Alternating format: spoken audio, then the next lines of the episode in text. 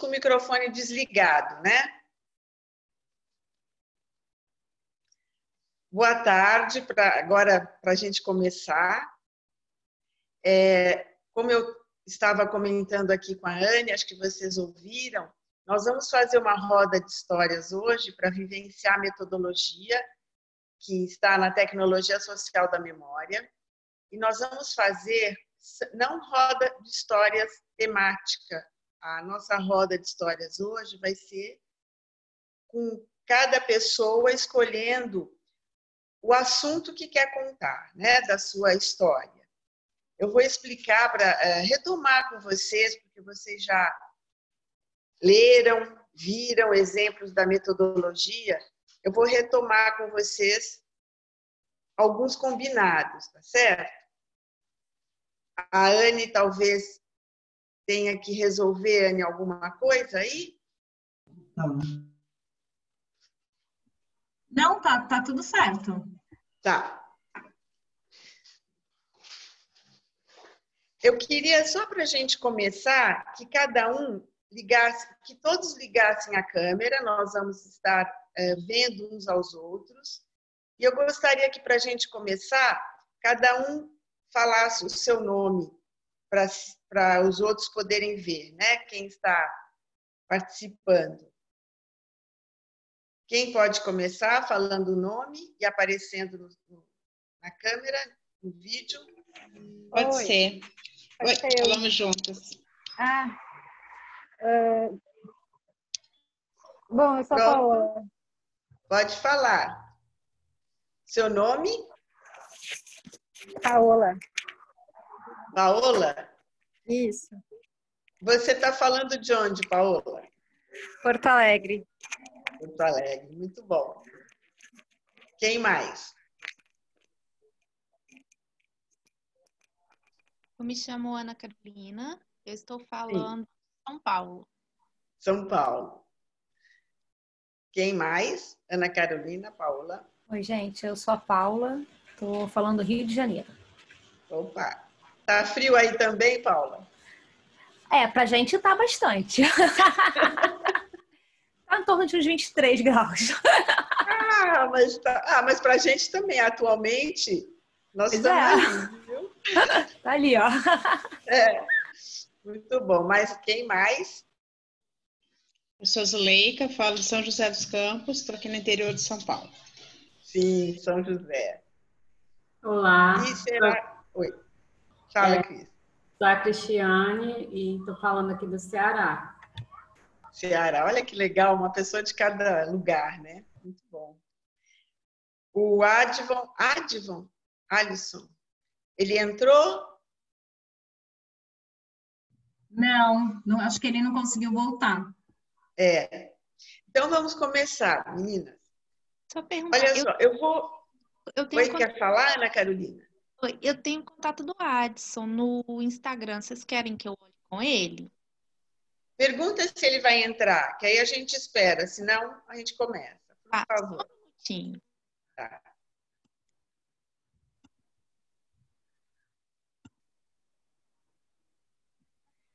Anne, pode, desgra... pode fechar a gravação.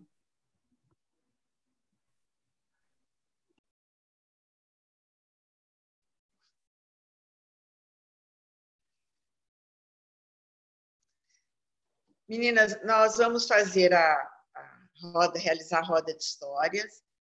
Eu vou tentar fazer conforme está na tecnologia social da memória, conforme vocês viram a descrição da roda, os exemplos, para vocês também terem esse contato com a metodologia. Né? É, ela pode ser um momento, como vocês viram no curso, um momento de aproximação do grupo, das pessoas, é, mesmo que se conheçam, se aproximarem mais, criar uma conexão entre as pessoas, como pode ser um momento de registrar as histórias. Então, este momento é, se vocês futuramente realizarem uma roda de histórias e quiserem registrar as histórias, então tem as dicas lá no curso também, como é que pode acontecer esse registro sem comprometer a metodologia, certo? É, Nós vamos, para começar essa roda, que é um, uma forma bastante antiga, né, de nossos ancestrais de sentar em roda e trocarem suas experiências, seus saberes. É uma prática de história oral que é muito, né, muito, muito, muito antiga. Então, nós, quando realizamos uma roda, nós tentamos retomar, recuperar este sentido, né, de estar todo mundo bastante conectado com aquele momento. É, deixar tudo que for possível fora e todos estarem mesmo naquele círculo. E como nós estamos online, nós vamos simular esse círculo, né, esse momento de roda. Mas, de qualquer forma, o pedido que a gente faz, o combinado principal, é de estarem todos, todos voltados para um ouvir o outro. Para isso, Uh, nós solicitamos que deixe o celular no silencioso ou desligue, porque a gente não vai falar em celular, não vai responder mensagem. É esse o pedido principal, né? Nós não escrevemos durante a roda. Depois, sim, nós comentamos a experiência, podemos deixar registrado as nossas mas no momento da roda, nossa atenção toda é, tá, está voltada só para ouvir. O outro combinado é que Durante a roda, uma pessoa de cada vez vai contar a sua história. As outras pessoas vão ouvir. Não há comentários sobre o que os participantes contaram, não há julgamento. A gente brinca que às vezes é, dá uma vontade de dizer: Nossa, aconteceu isso comigo também, né? Mas, ou de Muitas vezes é, é uma, uma história que a pessoa se emociona. Não se preocupem de tentar é, consolar ou dar um conselho, porque naquele momento a pessoa é, escolheu aquela história para contar. Então, se ela escolheu aquela história, ela quis compartilhar com o grupo, o nosso maior sinal de, de respeito e de acolhida é ouvir, né, com bastante atenção. O outro combinado é que tem um tempo para cada história, porque senão uma pessoa leva muito tempo, as outras não conseguem contar. Né? Então, cada pessoa vai. Que história que a pessoa vai contar? Mas que história eu vou escolher? Como hoje não é uma roda temática, e geralmente não é temática, a não ser que esteja contida num projeto, o que nós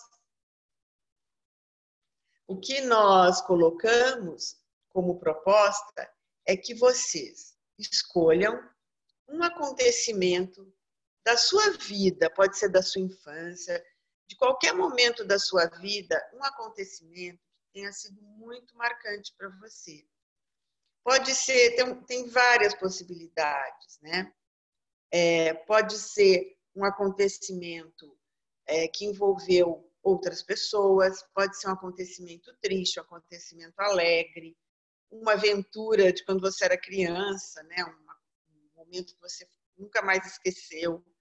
Pode ser uma escolha. Foi uma história, como eu disse, né, que foi realmente marcante na sua vida, por algum momento, por algum aspecto. É, essa história, a gente sugere que tenha começo, meio e fim.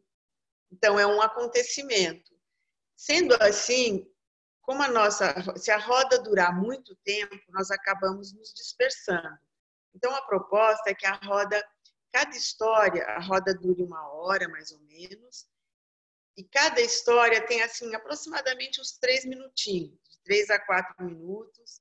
Se, às vezes, a gente começa a falar e perde a noção do tempo. Então, se começar a se estender muito, eu dou um toque para vocês concluírem tá certo? É, aí, só para vocês saberem, hoje nós estamos em seis pessoas, eu acho, cinco. A roda de histórias, no máximo, é sugerido que seja de 12 pessoas. Porque se 12 pessoas levarem uns quatro minutos até ter todos os combinados, é o tempo que a gente não se dispersa. E depois começa a gente se dispersar, né? Então, eu vou dar um tempo para vocês, uns minutinhos, para quem não escolheu a história ainda, é, escolher a história que quer contar. Tá? E a gente fique em silêncio para ver se alguém ainda não pensou na história que gostaria de contar, que escolheu para contar para esse grupo. Tem o tempinho de escolher.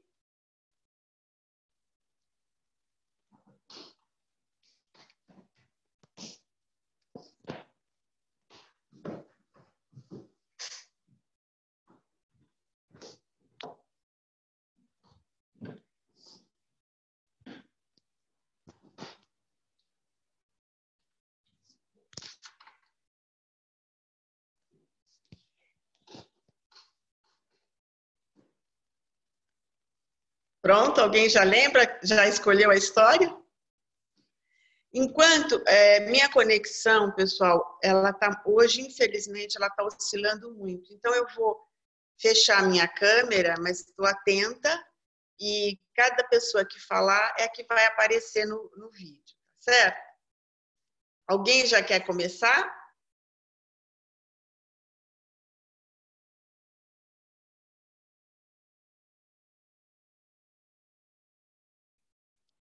Quem gostaria de começar? Eu posso começar. Ótimo. É, a história que eu vou contar tem a ver com essa tatuagem que talvez, não sei se dá para ver, né? Eu nunca tive vontade de fazer tatuagem. Eu fiz essa tatuagem no ano de 2017, porque no dia 26 de maio daquele ano Enquanto nascia minha primeira sobrinha no centro cirúrgico, meu pai estava em outro centro cirúrgico, fazendo uma segunda cirurgia em um mês. Por isso tem um sinal de um coração, tem uma frequência cardíaca que está escrita a palavra família.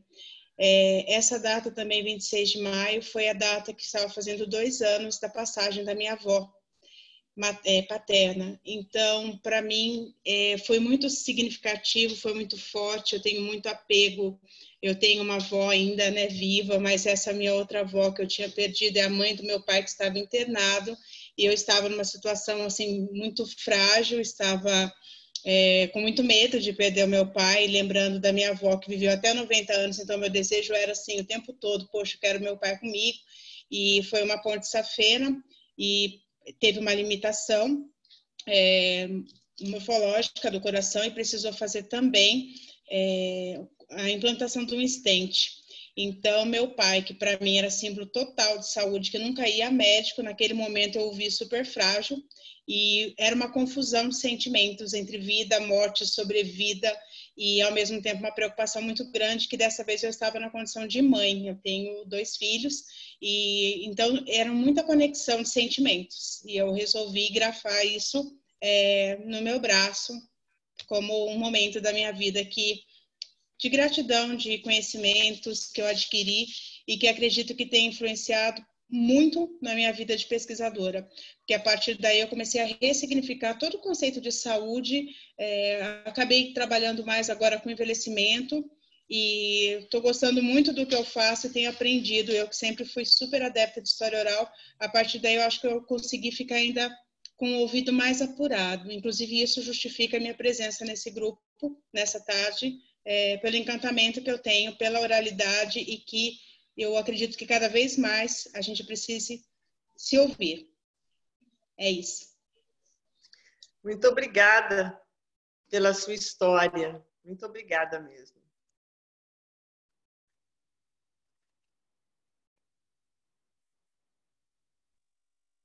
Bem, posso falar então? Sim. Bem, meu nome é Ana Carolina, eu sou originária de Belo Horizonte. Desde o comecinho, dois dias antes da pandemia, eu estou morando em São Paulo. Desde então, eu não consegui retornar à minha cidade natal e eu gostaria de falar um pouco da minha relação com ela, já que eu estou muito saudosista do modo de vida é, que tem Belo Horizonte. Belo Horizonte é uma cidade pacata, é, com, mesmo sendo uma cidade grande. É muito comum as pessoas estarem no centro da cidade e se encontrarem por um acaso, então ela tem o apelido de Roça Grande, né? onde todo mundo encontra todo mundo, todo mundo, de certa forma, tem um parentesco com todo mundo. E eu sinto muita falta é, hoje eu consigo visualizar melhor essa coisa de identidade, de pertencimento a um lugar, né? É, eu consigo visualizar isso porque eu sinto muita falta é, da culinária, da cordialidade mineira. Eu sinto falta de, dos pequenos hábitos, como os amigos chamarem para tomar um café, mesmo que esse café nunca se concretize. É, é um hábito né, do Belo Horizontino. E as, os amigos aparecerem na casa dos outros. Ah, vim te visitar, estava com saudade. Então, esse jeito interiorano está me fazendo muita falta hoje. E por mais que eu tente me adaptar em São Paulo, essa coisa de, né, cultural me faz muita falta nesse momento, é, esse pertencimento, ver meus familiares, né? Como a gente está no momento pandêmico, nós precisamos manter a distância. Isso para mim está muito aflorado, porque eu não fui a Belo Horizonte em respeito à minha mãe, que é idosa e tem algumas comorbidades. Então, eu tenho me mantido aqui em São Paulo. E essa minha relação com Belo Horizonte ela, cada memória da cidade, é, do mercado central, dos cheiros, ela vem aflorando cada notícia que eu vejo, sabe? Ah, choveu, não choveu. Belo Horizonte é, tá com casos de pandemia, não tá, o trânsito tá de um jeito ou não tá. Então, essa, esse saudosismo é, de um modo de viver que eu acho que cada local tem, está aflorando e então essa é a história que eu escolhi para contar, porque só agora que eu estou realmente entendendo o quão é importante a questão de identidade, de memória, pertencimento, né? O, essa relação que a gente tem com o lugar, com uma cidade. É isso. É, eu posso seguir agora o fluxo. É, eu sou a Paola, tô aqui num café em Porto Alegre.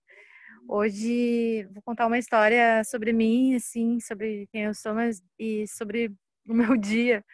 É, hoje eu acordei é, sem despertador e foi muito bom.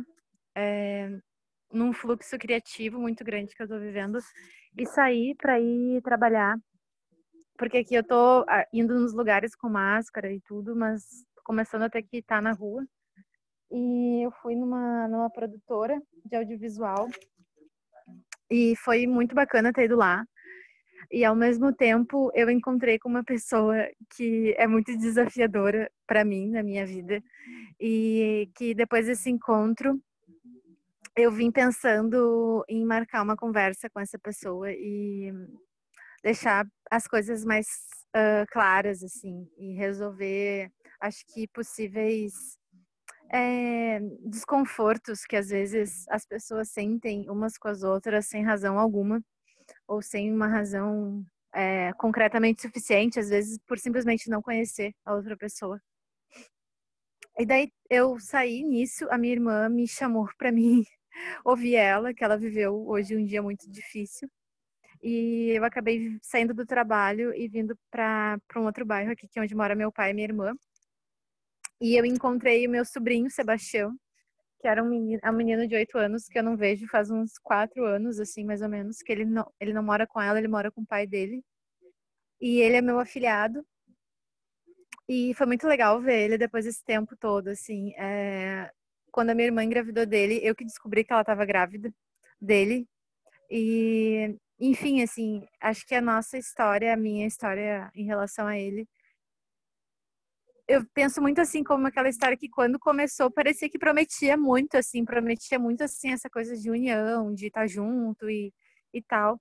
E ao mesmo tempo a vida, enfim, foi tomando outros caminhos e no fim eu não, não tive uma convivência com ele tão próxima assim como eu pensava que seria, como eu imaginava. E ao mesmo tempo às, vezes eu fico pensando, né, quando eu vejo ele como agora, que tipo, ah, eu ainda posso, a gente ainda pode ser amigos, a gente pode ter uma relação legal de proximidade, né, mesmo. E daí a gente se despediu e eu entrei aqui pro café para participar da reunião. E daí É, tem tantas histórias que acontecem, assim, porque eu fiquei ouvindo a minha irmã contar a história dela, que hoje ela brigou com o nosso pai. Ela teve uma briga muito forte. E é, e é muito louco, porque assim, eu tô num dia muito bom. Eu tô num dia muito bom, só que eu tô encontrando pessoas que estão vivendo uh, histórias desafiadoras no dia de hoje. E eu tô sentindo que eu tô, sabe quando tu tá exercendo aquele papel de ser meio que aquela pedra, tipo assim, aquela, aquele lugar que as pessoas, tipo, te procuram pra tu escutar as histórias e, e ao mesmo tempo tu conseguir firmar, assim, a tua presença, a tua intenção, assim, no, nos acontecimentos, porque é, eu vejo que essa pandemia, ela movimenta muito, assim, também as nossas emoções e, enfim, essa coisa da gente sentir esses esse porto seguro, né? Ou na gente mesmo, ou nos lugares, ou nas pessoas, assim. Enfim. Daí eu tô aqui sentada num café, ouvindo uma bossa nova que tá tocando agora, um toquinho, e aqui conversando com vocês, assim, querendo participar e, e saber mais como é que funcionam essas rodas de histórias. É isso. Muito bom. Obrigada, Paola, pela sua história. Depois nós vamos comentar a experiência, tá? Quem vai falar agora? Quem vai contar? Oi. Cris. Posso contar a minha? Sim. É, olá, meu nome é Cristiane Gomes. Essa é a minha história. É, eu sou antropóloga e correntemente eu sempre frequento comunidades indígenas aqui no meu estado, no Ceará. E tem uma comunidade indígena chamada Tremembé, da Barra do Mundaú, em que no mês de janeiro eles celebram uma, uma festividade que é a festa do Murici e do Batiputá. E aí eu fui a convite né, de uma liderança indígena que estuda na minha universidade e me convidou. E eu levei um amigo também para é, participar das atividades né, desse festival.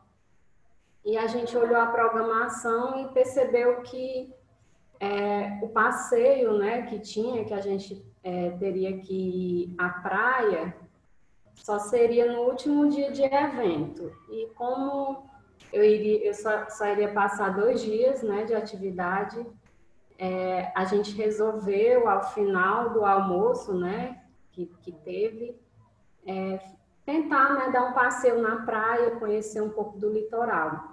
É, o povo Tremembé é um povo litorâneo e o território dele fica no município de Itapipoca.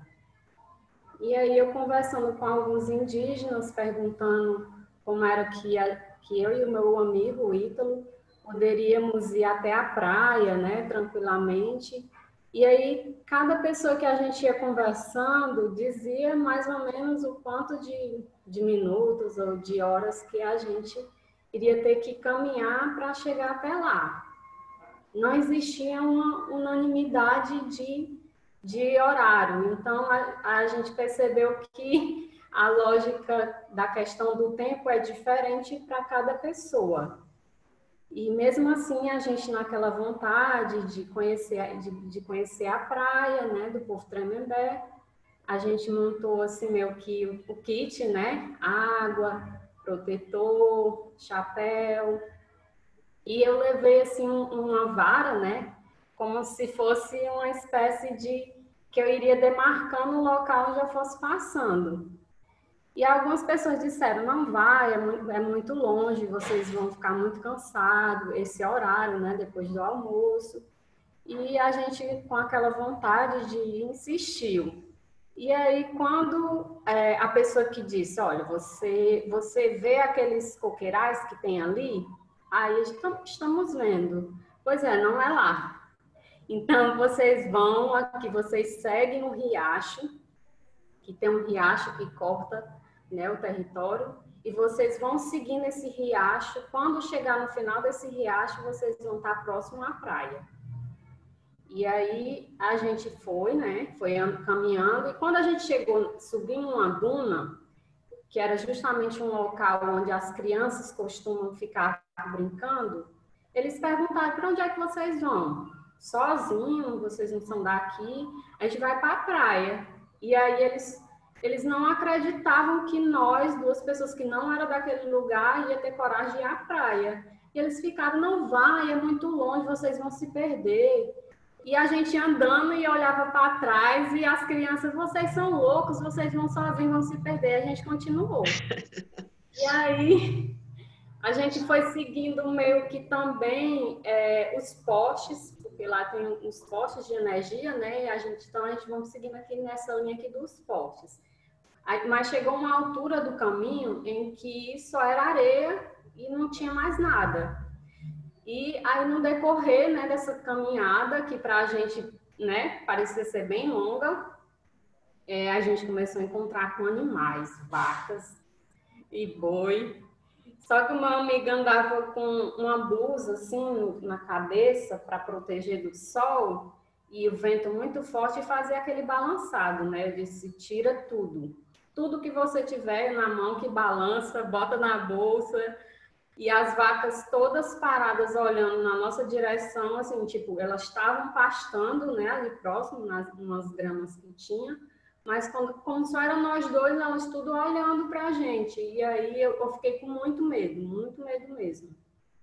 E a gente começou a dar voltas, é, cruzar o riacho. O riacho, a água era bem, bem fina, então a gente começou a cruzar o riacho quando a gente encontrava com a vaca, a gente cruzava de volta e aí a gente foi seguindo. Chegou uma certa altura em que o riacho foi diminuindo e aí a gente avistou a tão sonhada e esperada praia. Parecíamos duas crianças correndo na areia, subindo na duna, correndo para o mar, de felicidade porque a gente tinha encontrado a praia. Então, meu nome é Cristiane Gomes e essa foi minha história.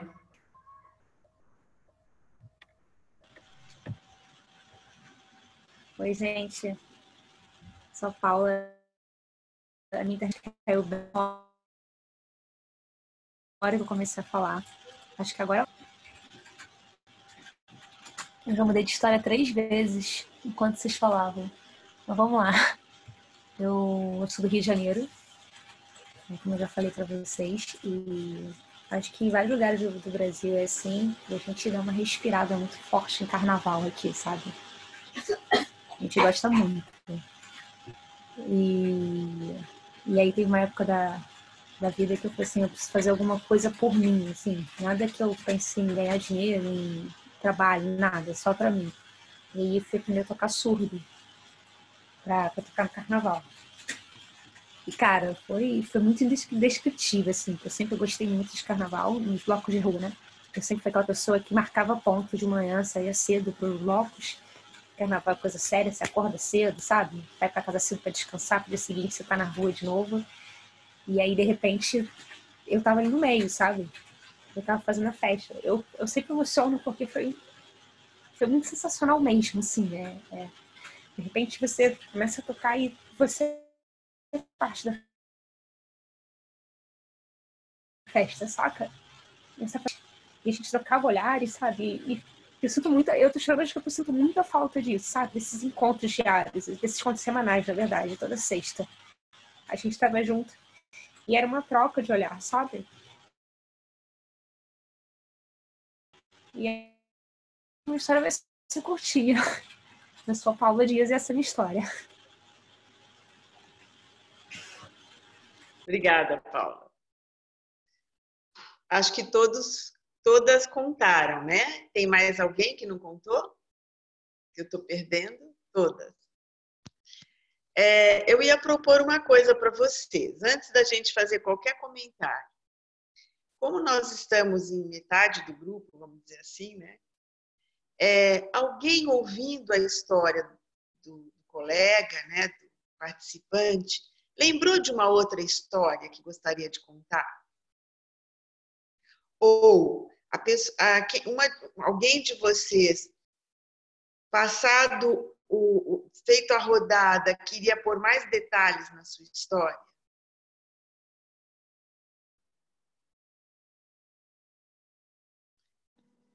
Eu ouvindo a história da Zuleika, é, eu me lembrei muito é, da história do meu irmão e do meu pai, que se que faleceram em Belo Horizonte. Olha, eu, Zuleika, posso falar? Pode. Desculpa, muito, mil desculpas que eu interrompi, mas eu vou, nessa rodada, eu vou pedir que vocês fiquem bem à vontade para descrever detalhes, tá? Fiquem à vontade. Pode começar. Então, eu ouvindo a história da Zuleika, eu me lembrei muito da, da trajetória de doença do meu pai e do meu irmão, e principalmente do meu irmão, que a gente tinha acabado de perder o pai, eu perdi o meu irmão é, com leucemia subitamente, foi em três dias, e essa vontade de marcar no corpo é, uma história, isso é, me deu vontade de acrescentar, apesar de eu ainda não ter escolhido o desenho. Isso já faz quatro anos e ainda eu ainda não sei o que colocar. Então essa vontade de marcar a história de vida no corpo é um detalhe que me despertou bastante na história que ela contou. E é uma coisa muito forte na minha vida, então achei que era interessante acrescentar. Você é, lembra de alguma história, ou com seu pai, ou com seu irmão, algum episódio que você acha é, bastante marcante, uma, uma, um acontecimento que você consiga contar em poucos minutos, para a gente deixar registrado? Sim, tem um episódio que eu era bem pequenino, bem pequenino mesmo. E foi a primeira vez que meu pai nos levou. Era só nós éramos três irmãos, mas nessa época era só eu e o meu irmão Tiago. A gente tinha quatro anos de diferença e meu pai nos levou ao zoológico. E eu me lembro da gente, nós dois juntos. Eu sempre muito ciumenta, porque eu era mais velha, tinha ganhado um irmão, sempre muito ciumenta com ele. E só dois anos depois veio o outro irmão e, e a gente fazendo é, sanduíche de pão com mortadela para levar, embrulhando no papel alumínio e descobrindo o caminho do zoológico, descobrindo o zoológico. E essa história, é, quando eu me casei, eu até levei um pouco é, para a cerimônia do casamento, que era uma coisa que temos nós três, meu pai, eu e meu irmão, é, sem muita interferência dos outros membros da família em comum. Então, é uma história curta, mas eu me lembro, assim, com um encantamento, sabe aquele encantamento de criança?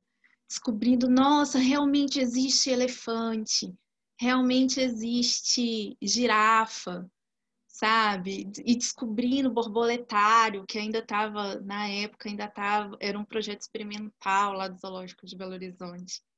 Então, era uma coisa muito, foi muito forte. Ele com medo das araras, da ararajuba, para ser mais, mais exatas, porque elas gritavam muito, assim, elas faziam um alarido muito grande. Então, é uma coisa que, que que a gente partilhou junto, que é muito forte na minha memória. Pode falar seu nome completo? Esse irmão é, foi o irmão que faleceu, que você foi no zoológico? Sim, ele foi o irmão que faleceu. Meu nome é Ana Carolina Pereira Alvestad. E o nome do seu pai? Mozart Pio Pereira. E do meu irmão Tiago Tadeu Pereira. Obrigada, Ana Carolina, pela história. Acho que no contexto da pandemia, é, todo mundo está carregado de emoções e de saudades. E eu sou uma pessoa que extremamente adora viajar. Há quem acredite em signo e diz que isso é coisa de elementos do ar, né? Há quem acredite em, sei lá, eu, enfim, eu gosto de viajar. E para mim está sendo bem difícil, porque eu gosto de viajar e gosto de fotografar. E cada lugar que eu chego, eu sempre tenho vontade de ir à praça. O meu filho tem oito anos, ele já está tão acostumado com isso que ele fala assim: Nossa, a gente viaja, vai para um lugar, a mamãe sempre vai numa praça, vai num coreto, depois que a gente vai para um mercado, e sempre ela fica procurando umas coisas para comprar para trazer do lugar. E eu geralmente tento trazer ou bonecos de pano ou instrumentos musicais para casa, instrumentos de percussão. E aí eu fiquei me lembrando quando vocês se apresentaram, cada uma quando falou, né, de uma localidade, falou de alguma coisa, eu fiquei tentando trazer a memória e foi inevitável para mim essa conexão é, territorial. Então, quando falou do, do Rio de Janeiro, né? Eu sou casada com um carioca que está há muito tempo no Vale do Paraíba. Ele já não tem o sotaque mais, mas assim eu escuto sim, o sotaque da Paula e assim é indescritível, porque é o tempo todo, a minha sogra, o meu sogro moram em São José, mas eles ainda têm muito disso do Rio, né? E aqui em casa aí ficava assim, nossa, vou fazer feijão, fazer feijão, e o feijão é preto, vou fazer outro feijão, é engraçada essa história da bolacha, do biscoito, mas assim, isso é Rio para mim aqui em casa, né? É, no momento que a Ana Carolina estava falando, eu tenho me lembrado quão pouco eu tenho ido a Minas após o falecimento da minha avó é, de sul de Minas, Santa Rita do Sapucaí. Depois disso, eu fui muito a Poços de Caldas, eu vou muito ao sul de Minas, mas por conta de amigos que eu fiz no mestrado. E a cidade mesmo de Santa Rita, para mim, perdeu totalmente o brilho. O carnaval, os melhores carnavais que eu já vivi foram em Santa Rita. Então, falou do carnaval, lembrei de Santa Rita, fiquei toda é, mexida né, com isso. E quando a Paula falou sobre Porto Alegre, teve um evento da Ampu, se não me engano, eu acho que foi, eu não vou lembrar agora se foi 2007 ou 2009, eu conheci Porto Alegre numa condição assim que eu preciso voltar, né? É, foi o um momento em que eu viajei naquele voo da TAN, naquele avião, que ao chegar, desceu todo mundo. Quando a gente chegou na Unicinos, onde estava acontecendo o evento da Ampu aquele ano, ele veio e explodiu em, em Guarulhos, em São Paulo, foi em Cumbica foi muito emocionante porque todo local que eu conheci do Sul estava tendo velório coletivo e eu sou apaixonada por futebol. Então, todos os estádios, né, quando eu fui conhecer os estádios, é, e o, o, o, clima do aeroporto era um clima horrível é, e é uma memória que eu não gosto de ter. Então, toda vez que eu penso em Porto Alegre, eu falo que foi o céu mais bonito que eu vi do Guaíba, aquele céu azul, um azul é, que era um azul diferente, eu nunca vi um céu daquela cor. Vi o pôr do sol do Guaíba com uma ex-professora minha de história, que eu amo bastante, que me levou numa confeitaria de um francês, que ela falou que, olha, quando eu morei em Porto Alegre 30 anos atrás tinha essa confeitaria. Eu falei, não vai existir mais, mas ela quis ir desse lugar e esse lugar existia e realmente o doce era bom e aí ela me levou num monte de rua sem saída e numa dessas ruas sem saídas dava para o Guaíba e estava um pôr do sol assim, uma coisa linda e depois disso todos os lugares que ela me levou para conhecer é, estavam nesse, nesse clima é, que não foi legal. E a questão da Cristiane contando da praia, né? Eu me lembrando que eu não sei nadar e a gente foi uma vez para o Ceará e fomos fazendo um trajeto e a maré subiu e eu passei com bastante medo por um lugar. Depois foi assim uma questão da aventura, ela foi narrando e eu comecei a lembrar dessa situação, dessa viagem do Ceará que foi muito legal. Então, eu tentei meio que viajar na história de vocês. É, foi isso. A tua história foi de uma viagem, né? De uma grande viagem. Nossa, é... fiquei aqui ouvindo. Eu queria comentar também. É, é, acho legal essas conexões, né? Eu estou fazendo um, um, trabalho, até já terminei agora, com as TVs do sul de Minas estava é, colaborando com, com, com pessoa que coordena um projeto que está fazendo uma. É, é um, é um trabalho para o Sebrae, assim, com essas coisas dos modelos de negócio lá para as TVs do sul de Minas. Eu achei bem interessante, achei que umas cidades citadas eu andei transcrevendo e, e dando uma dando uma, como é que eu posso falar assim, uma, uma aproximada desses contextos assim dessa região mineira, gosto bastante. E é, eu também sou antropóloga de formação acadêmica, né? Eu trabalho também na minha pesquisa de mestrado foi com povos indígenas, então achei muito legal a história da Cristiane, assim, de ouvir o relato dela, a narrativa, assim, bem aquela narrativa etnográfica, conseguindo, indo, sendo levada, assim, aquela narrativa da experiência, assim, na comunidade da festa, achei muito legal. E, enfim, Eu vou deixar minha imagem fechada, porque eu vou sair do café, que vai fechar o café aqui. Mas é muito divertido aqui participar.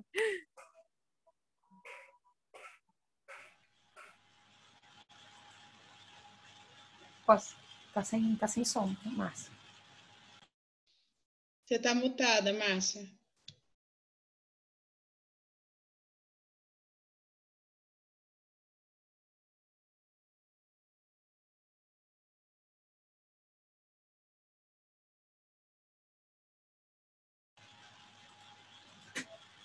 Acho que a Márcia travou, gente.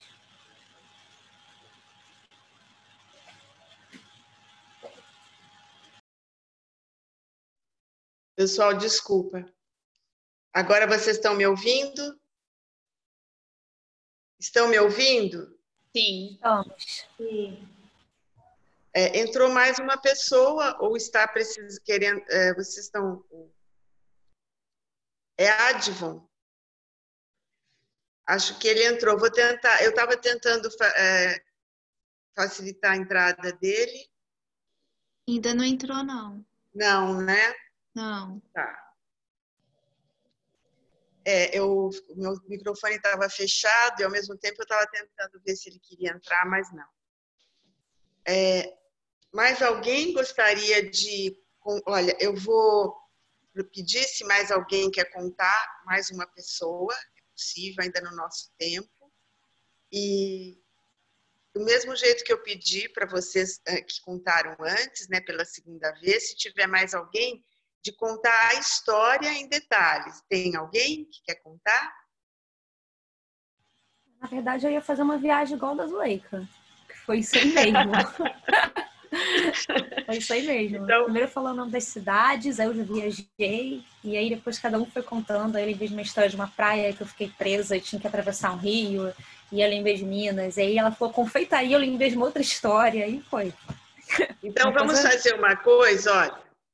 É, deixa eu. Gente, justo hoje a minha conexão tá tão ruim, desculpa, tá? Mas vocês estão se vendo? Tá. É, quem, quem diz que é, tem várias, vários episódios dessa viagem, é, escolhe um e conta aquele um em detalhes. Uma, um dos lugares que, que está nessa viagem, quem que ia contar? Cris? Era a Cris? Não. Era a Paula, não? Paula? Não, era eu. É. Fala, Paula, desculpa. Pode falar. Isso. Nossa, vamos lá. Então, eu fui para. Tem, tem, tem um segundo lugar que eu gosto muito no mundo, que é a Bahia. Na próxima encarnação, inclusive, se isso existe, eu vou nascer baiana. Fato, já, já tá escolhido, sabe? Sem discussão. E o mar lá é quente. eu tenho muito medo de água fria.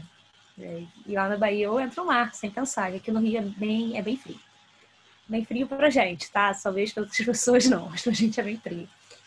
E aí a gente, eu, eu tava com uma amiga e a gente começou a andar, eu não lembro o nome da praia agora, a gente começou a andar, andar e, e são praias completamente diferentes daqui, né? Eu acho que é essa grande beleza, sabe? De, de você andar, quem, quem viaja e vai à praia, vê que cada uma tem uma coisa muito muito diferente. A gente foi andando aí, a gente atravessou um rio que estava seco. Aí, na hora que o rio se encontra com, com o mar, estava seco, porque a maré estava baixa.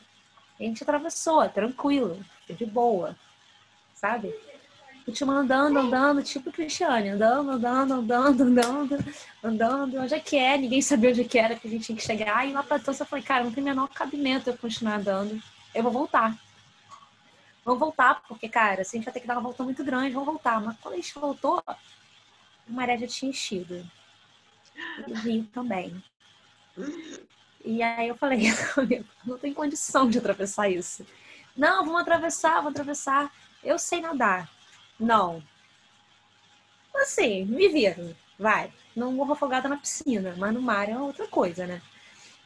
E aí a gente tinha que atravessar, e eu falei, não, não vou atravessar. Só que lembra que eu falei que eu voltei porque eu não tinha como chegar lá, porque tava longe pra caraca? E aí eu tinha duas opções, atravessar ou dormir ali. Né? E, e aí passou um, um, Gente, você viu como tava fundo? Passou uma galera de jet ski. tá, faço de jet ski porque gente queria ajuda. E aí eu entreguei a minha mochila pro cara do jet ski e falei, pronto, além de tudo eu vou ser roubada. Entendeu? O cara vai embora com esse jet ski. Eu vou ficar desse lado do rio sem nada, sem celular, sem câmera, porque eu não tinha como passar com isso. Mas não, o cara foi maneiro. O cara passou pra gente, ficou esperando eu atravessar nada, aquele rio batendo com o mar. É, não façam isso. E aí eu cheguei lá e pedi uma cerveja, que é isso que a gente faz, né, depois de tudo. E eu não consigo lembrar o nome da praia agora, mas eu vou, eu vou lembrar, vou lembrar até o final dessa, dessa, roda, dessa roda aqui.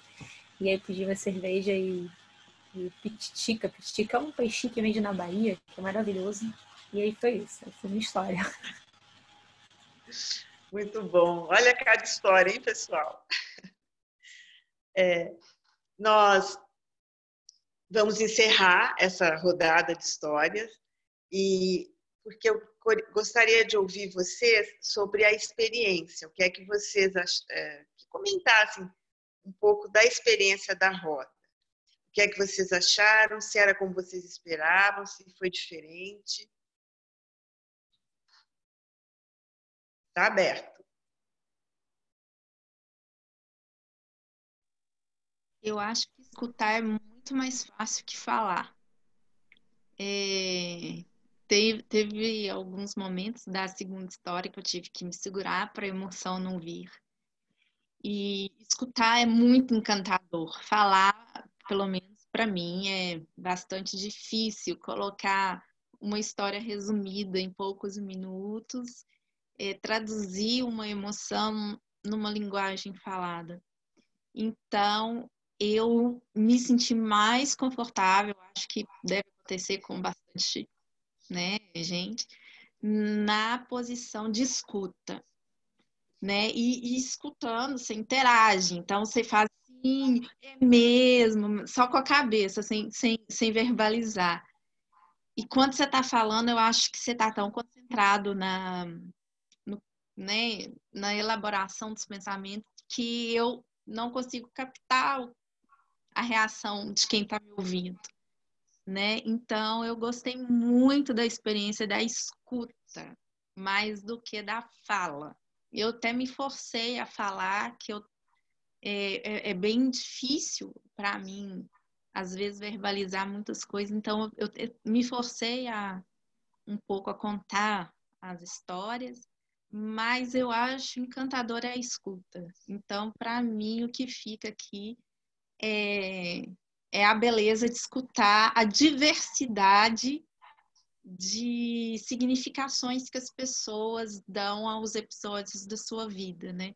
Então, o, o que permeou aqui foram viagens, cidades, né, lugares, o que cada um, né, carrega como história de vivência, né, de, de, nessas temáticas. Eu achei muito, muito bacana. Eu acrescentaria a vida também, né? Vocês falaram muito. Mesmo na, na vamos dizer, na morte, vocês trouxeram a vida, né? Sobre, as te sobre os temas. Pode mais alguém?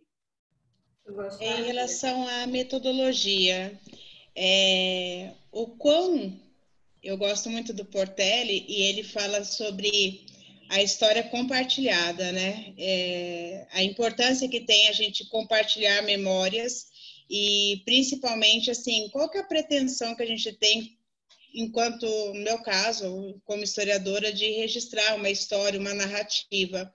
É, a Ana Carolina colocou super bem que a gente não consegue captar, é impossível de captar o sentimento do outro. Então, o máximo que a gente faz em tentar traduzir da oralidade, que é tão rica para o texto, ela já vai sofrer muitos filtros e ela vai se perder, ela vai esvaziar. O mínimo desse compromisso com a memória é de compartilhar, no mínimo, uma pessoa que depois consiga se enxergar nesse texto, se é que eu transformei a oralidade em texto, que essa pessoa tenha oportunidade de olhar aquilo, de acrescentar, como a gente aqui teve a oportunidade de acrescentar alguma coisa. É, talvez em relação à pesquisa, quantas vezes as pessoas vão lá é, e enxergam a outra pessoa é, como eu não gosto do termo, né? Como um sujeito vai, um informante, pega, não, a gente está lidando com sentimento, está lidando com pessoas, está lidando com memórias, está lidando com experiências. O quão isso é, é muito é muita responsabilidade, né? Eu diria em relação a isso, porque a gente está falando que a memória é um trabalho, né? É, neurológico mesmo da nossa função e quanta coisa que está conectada em relação a, a, tudo e tentando conectar isso com a trilha formativa é, do curso, o diagrama de sentido eu estou pensando o tempo todo, né? Estou tentando elaborar o curso, a, a, formação, a vivência, né, que vai ser feita, com, no meu caso, com mestres de capoeira, e fico imaginando é, que sem essa conexão, sem desligar de tudo e a pessoa estar de verdade disposta a ouvir, é impossível criar um diagrama de sentido. E é, um, é uma escuta muito diferenciada, porque ela está para além de captar o som é, sentimentos, são os olhares e o gestual, o corpo fala, né? É, é isso. É, eu vou comentando, porque eu estou com uma grande preocupação de cair minha conexão, infelizmente. Então, eu vou comentando, que não é o que eu costumo fazer, eu espero todos falarem. É, o que a Zuleika falou, inclusive, eu quero acrescentar, por isso que nós é, transcrevemos e se for, é, isso se for gravada. Como a Zuleika falou, sempre é importante manter a gravação, porque é ali que você está vendo isso tudo que ela disse, as emoções de vocês, a expressão da pessoa, não só a fala, mas toda a expressão corporal, não é, das emoções também, que às vezes na fala só transcrita não aparece. Então a gente mantém a gravação na íntegra, se for gravado, e no caso de vocês, a gente podia não ter gravado. Então, é, é como acontece um segundo, pode acontecer no segundo momento, e que a gente até diz que no círculo de histórias acontece, é cada um escrever o que contou. A própria pessoa escrever.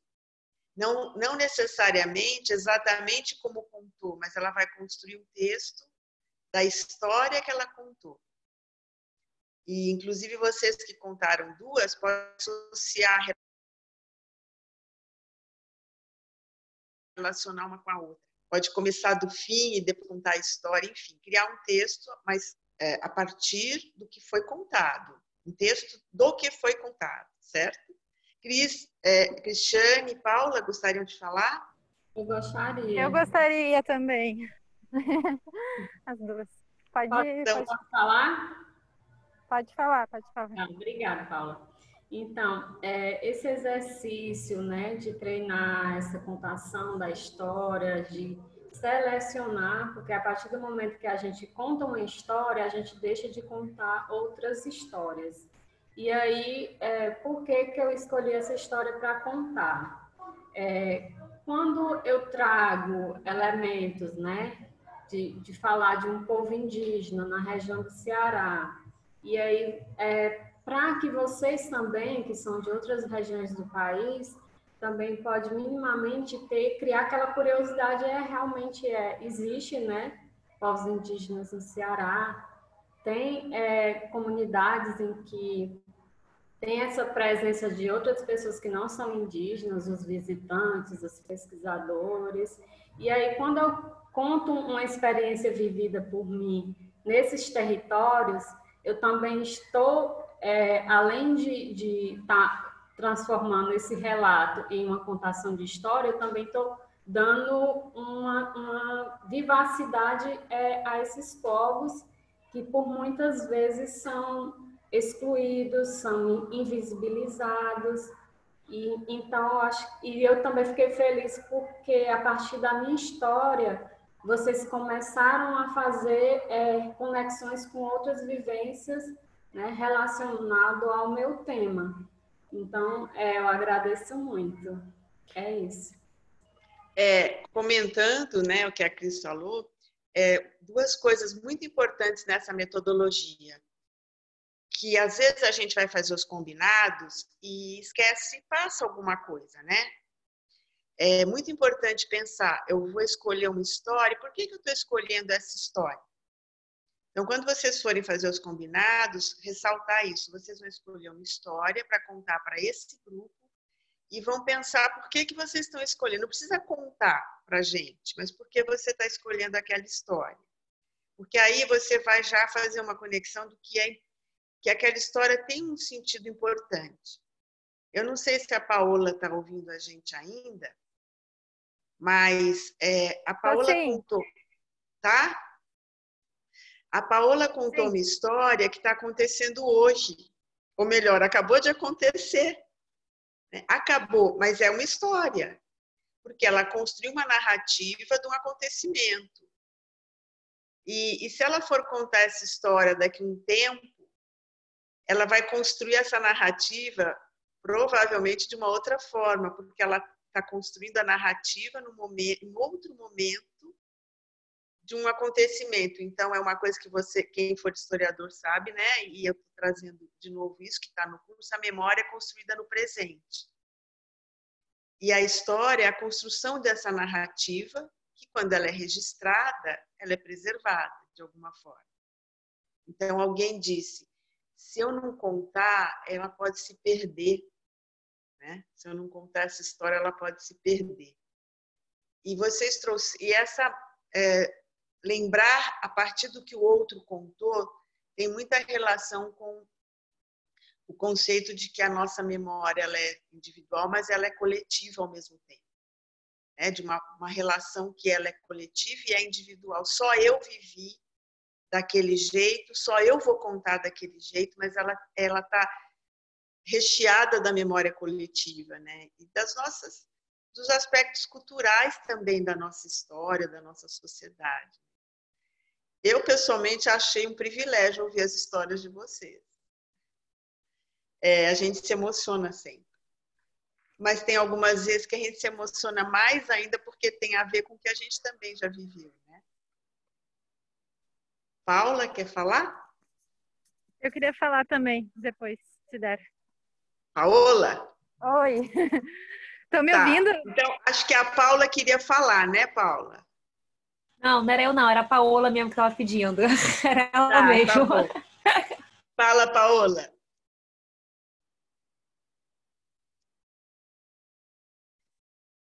Eh, liga o microfone.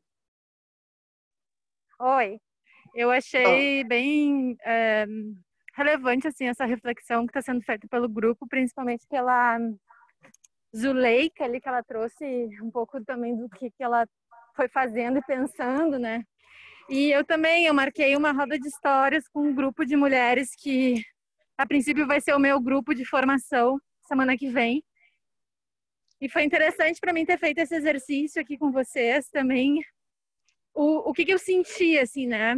Hum. Eu senti um pouco uma necessidade de saber quem somos, assim, porque eu acho que também para a gente se abrir, às vezes, para contar uma história nossa, a não ser que a gente já tenha ela pré-selecionada, ou um tema, daí a gente já pré-seleciona. Às vezes isso requer uma abertura, requer tipo um, um, um não sei se é uma preparação, uma coisa assim, talvez para o grupo, uh, sei lá, sentir uma confiança, um tom, uma abertura, assim, porque muitas vezes, é, como uma outra colega falou, né, essa, essa questão de, de uma abertura mais até emocional, né, de é, de, de, se expressar, de contar alguma coisa marcante, é, ela é construída, né? E eu senti bastante isso para escolher a minha história, porque tantas histórias para escolher, eu fiquei, ah, mas qual? E daí eu percebi que eu já estava vivendo, né, ali uma história, uma, uma possibilidade, mas que, que eu não sei, assim, eu senti que uma coisa que eu acho que é importante que rolou para mim, do meu ponto de vista, depois que todo mundo contou, que foi a parte de complementar a história, que as conexões, né, foram sendo tecidas, essa questão de que já percebemos várias conexões, enfim, sobre vivências, sobre o que cada uma faz, e isso vai dando sentido, né, vai, vai, vai construindo esse sentido, e eu acho que isso daí vai, vai tornando mais interessante esse segundo momento também. Para mim foi o que mais ficou. Enfim, é isso, mas agradeço bastante, achei muito legal e fiquei interessada em conhecer mais quem, né, quem são, quem é o grupo, quem são vocês, etc, né? Enfim. É Paola, isso. Não vai, você está ouvindo, né, que eu preciso comentar o que você falou. Sim, sim, eu estou ouvindo. tá certo. É, uma coisa que é, você coloca do grupo já ter uma certa confiança, né, um vínculo, é, ter confiança uns, uns nos outros, enfim, uns nos outros, é, não necessariamente, isso eu não estou falando só para a Paola, estou falando para vocês também, porque a roda de histórias, ela, eu já fiz muitas rodas e a maioria, na verdade, as pessoas ou não se conheciam, mal se conheciam, né?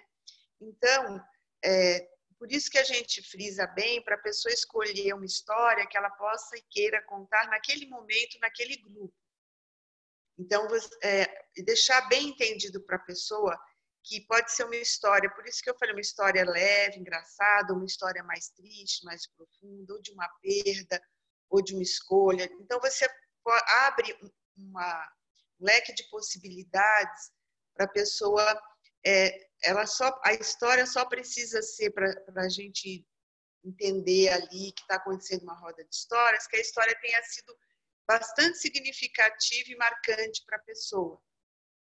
Né? Por exemplo, a história da, da praia, a história do, da visita ao zoológico, quando ela vem para a gente hoje, nessa memória, ela vem com significado que é diferente daquele daquele dia, mas naquele dia foi muito marcante, uma série de, de, situa de emoções, né, de circunstâncias. Resumindo, o que eu quero dizer é que vocês podem fazer uma roda com pessoas que se conhecem menos ou se conhecem mais, e só deixar bem, bem entendido que a história a pessoa pode ficar bem à vontade para escolher do que ela se sinta realmente à vontade para contar. Tá certo? Tá claro? É, isso é uma coisa. A outra coisa é nem sempre é, vocês vão poder fazer a segunda rodada. Nós tivemos essa oportunidade de fazer pelo tempo estarmos um grupo pequeno, mas não necessariamente vai ter a segunda rodada. Mas o que acontece quando o grupo é maior? Uma história vai inspirando, né? A pessoa escolhe uma história, daqui a pouco ela já troca, já escolhe outra, porque quem contou fez ela lembrar. Então, o que acontece num grupo maior é isso. As histórias são mais variadas e, e, e facilita assim na quem vai ouvindo vai lembrando de outras passagens, outras histórias. Não sei se vocês entenderam essas duas colocações que eu fiz. Ok? Sim. Eu entendi. Alguém quer comentar mais alguma coisa? Mas a última coisa, então, pessoal, que é só lembrar, mais uma vez, que a gente não analisa as histórias do ponto de vista terapêutico. Nós não analisamos as histórias assim de cada uma, a gente comenta como nós fizemos. Em relação à experiência, como foi a metodologia e que conexões nós fizemos, né, de uma forma mais coletiva. É porque é muito, é como a gente conta, traz histórias muito profundas, né, das nossas memórias, é, é muito tênue essa esse limite, né? Então por isso a gente frisa que não é a intenção de analisar no sentido mais é, psicológico, emocional, nesse sentido da análise, tá? São histórias, acontecimentos, histórias que aconteceram na vida da gente. Márcia, eu tenho uma pergunta. Tá. É, como eu, enquanto mediador na roda, é, numa situação de uma memória, né, de uma história em que que tenha uma carga de emoção forte, né, que a pessoa possa até chorar. É, qual qual o meu, o meu desenvolver dentro desse, dessa situação? Eu deixo à vontade? Como é que eu, eu não sei como lidar com isso? É, eu vou, eu vou falar da minha experiência, tá? Como é, nós costumamos fazer. Primeiro que eu pessoalmente me emociono com as histórias, que quando as pessoas se emocionam, eu também me emociono. Então, é, é da nossa natureza, né? É, eu digo que na roda a gente é muito humano, né? Porque a gente sente, a gente ouve, a gente conta coisas da, da humanidade, né? Então nós temos bastante facilidade culturalmente, a gente tem uma facilidade em rir, mas na hora que a gente é, se emociona e, e, chora ou se entristece, a gente fica um pouco mais constrangida, né? Então, resumindo, é de tratar com muita naturalidade, tá? E, e se a pessoa realmente é, ficar muito é, emocionada a ponto de chorar bastante, então é, pode interromper a roda, pegar uma água para a pessoa, ou se ela quiser sair um pouquinho para se refazer, se recompor e voltar. Então, é naquele momento é ter uma atitude de acolhimento mesmo, mas com naturalidade. Esse que não sei se também eu fui clara, se vocês. Ah, bom, obrigada. Cris, você, você se vê fazendo isso? Na verdade, eu imaginaria que poderia acontecer, né? Não, mas você, do jeito que eu falei, que nós costumamos sim. fazer, você se vê fazendo? Fazendo a roda, sim. Não, e, é do, e se alguém se emocionar, eu propus fazer, proceder assim, você se sentiria à vontade assim? Sim. Eu é acho... isso. Eu não acho... se afligir, porque a gente se emociona mesmo. Uhum. Agora, se a, a, é muito, a maior parte das vezes que aconteceu, a própria pessoa ela se emociona e se recompõe. Mas se houver um descontrole nesse sentido, de muita emoção, é isso, dar uma água, acolher, se a pessoa quiser sair um pouquinho, voltar. Márcia, e depois continua a roda. A roda tá, continua. Você está falando isso num contexto de uma roda presencial. Mas como, quando for uma roda online, é, como que a gente deve proceder? Como se, como se fosse essa, né? Se alguém aqui se emocionasse. Como Eu acho que vocês se emocionaram. Eu senti emoção mais de uma vez. E é o que eu disse, eu também me emociono na, na hora que vocês contam. E faz parte. Faz parte. Agora, a pessoa, as pessoas são é, com, com, criança, a gente faz a gente faz com objeto, ela conta a história do objeto. Até as crianças às vezes se emocionam também. Eu digo emocionar de chorar, mas é tudo muito, como é tudo muito natural, de uma forma muito acolhedora. É, não, não, é, é difícil acontecer algo, alguma situação que fuja do, do controle, entre aspas. Se for online, pessoa, vocês podem dizer, você quer se, é, quer se retirar um pouquinho, depois você volta. A pessoa não é obrigada a ficar ali se expondo, né? Tá certo? É isso, eu, só, eu consigo dizer assim, é, lidar com naturalidade não é lidar sem é, dar importância. É importante aquilo que está acontecendo, é, é, é deixar a pessoa é, se ela quer sair um pouquinho, se for online, né? E depois ela volta. Tá bom? Mais alguém? Já aconteceu da, na roda de uma pessoa mais próxima levantar, abraçar a outra. Mas todo mundo fica assim, é, num, num, porque é uma, é, essa roda ela vira um, um momento assim que é um, parece que é um abraço coletivo, né? para história alegre, triste, mais leve, mais profunda. Uma vez eu participei é, de uma contação de história com um grupo de idosas, estava trabalhando pelo Museu Abílio Barreto, e uma senhora é, se emocionou muito, e as outras, depois que ela parou, assim, foram e abraçaram. Então, o procedimento presencial eu acho que é mais afável, né? É. O, o procedimento é, online. Então, a minha dúvida ficou muito, porque já é impessoal online, né? Então, como é. Agora, a maioria das vezes, é como eu disse, as pessoas, é o abraço coletivo no sentido de estar em roda ouvindo atentamente. A maioria das vezes as pessoas não dão esse abraço físico, vamos dizer assim. Né? Só o olhar, o estar ali presente, né? já é esse acolhimento. E cuidar para não transformar aquele momento numa situação que isso que eu digo de não ser natural, da naturalidade nesse sentido, de continuar a roda, porque outras pessoas também vão querer contar e às vezes contam outras histórias também tristes, né? Mas vão ter o seu momento também de contar, tá certo? Vocês vão saber o que fazer, tenho certeza. Adorei, Márcia. A gente fala do nosso jeito, né, gente? Mas cada um tem uma forma de encaminhar. É. A gente já está terminando, pessoal.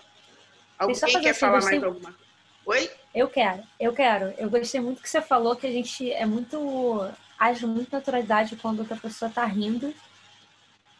E aí, quando a emoção, a gente fica meio. A gente, até a gente mesmo, se eu tivesse que dar gargalhadas aqui, tava tranquilo, sabe? Mas né, a gente fica preocupado. E é muito legal. É, é, e quando falaram tipo, de ser um, um, lugar seguro, eu acho que isso depende também realmente de pessoas que você conhece ou não, porque às vezes eu fico mais à vontade para falar. Eu sou que nem a, a, a, Ana Carolina, assim. Eu não gosto muito de ficar contando, sabe? Eu prefiro ouvir. Sim. Mas quando eu tô num grupo de pessoas que eu não conheço, é. sabe? Eu, eu falo, falo mais fácil. Pois sabe? é. É. E aí, e aí eu acho que o que une, assim, tá todo mundo fazendo esse curso e tal, e é óbvio, a gente, isso, isso cria um laço, e a gente começou a criar outros a partir das histórias. Mas eu achei muito interessante você falou essa parte da, da risada e do, da emoção, assim, é muito verdade. Da risada e do choro, né? É, muito, muito, muito maneiro. Adorei, muito é, legal. Eu, eu também, uma vez, contei uma história bastante mais, assim, num grupo que não era, que não convivia sempre comigo eu fiquei mais à vontade. Acontece, depende da pessoa, né? Então, do ponto da minha experiência. E cada um tem uma forma mesmo de lidar com, com essas situações. É, assim, é, alguém gostaria de falar um pouquinho mais, porque faltam cinco minutos para a, a sala fecha. É, hoje foi uma, cinco um minutos. exercício. Hoje foi um exercício metodológico, né? É, eu tive um problema na semana passada, daí eu não consegui participar do encontro. Aí eu tenho algumas dúvidas que eu queria saber, Márcia, se é possível a gente tirar por telefone eu, alguma coisa assim, porque são muito específicas. Da metodologia? Da forma, do, do encontro mesmo com o grupo. Alguns impasses e algumas coisas que eu estou colocando no, no papel para poder enviar o e-mail para vocês. Ah, tá, mas não é da roda, né? Não específica da roda. Ah, tá. Porque se fosse da roda, era bom já falar aqui, porque daí eu já respondia rapidamente. É, porque vai ser desse formato. Provavelmente a gente vai fazer também digital, mas aí a gente está pensando em fazer dois momentos, um assim e o outro presencial. Ah, tá. Deixa eu dar uma falar, então, eu, escreve tudo, Zuleika, manda o um e-mail no, no Formação de Formadores, tá? Que a gente responde. É, vou falar antes que feche a sala, eu ia fazer um convite para vocês. Não é necessariamente esse, é, que vocês devam fazer assim, mas vou fazer um convite para vocês. Se alguém tiver vontade, escreve o que vocês contaram. Não é exatamente como vocês contaram, mas vocês podem escrever a história, se vocês tiverem interesse. Tá? E quem escrever e quiser mandar para a gente, ou depois, se a gente pode até conversar, se põe no, no portal do Museu da Pessoa, mas faça o exercício de escrever se vocês quiserem. Tá? É um convite, tá bom? Obrigada. é isso, pessoal. Olha, agradeço muito. É como alguém de vocês disse, agora parece que eu conheço mais essa pessoa, né? Eu, pelo menos, conheço. Sim. Um forte abraço aí para todo mundo. Tchau, gente. Obrigada pelas histórias. Beijo. Beijo. Tchau. Tchau. A sala vai fechar sozinha. Tchau.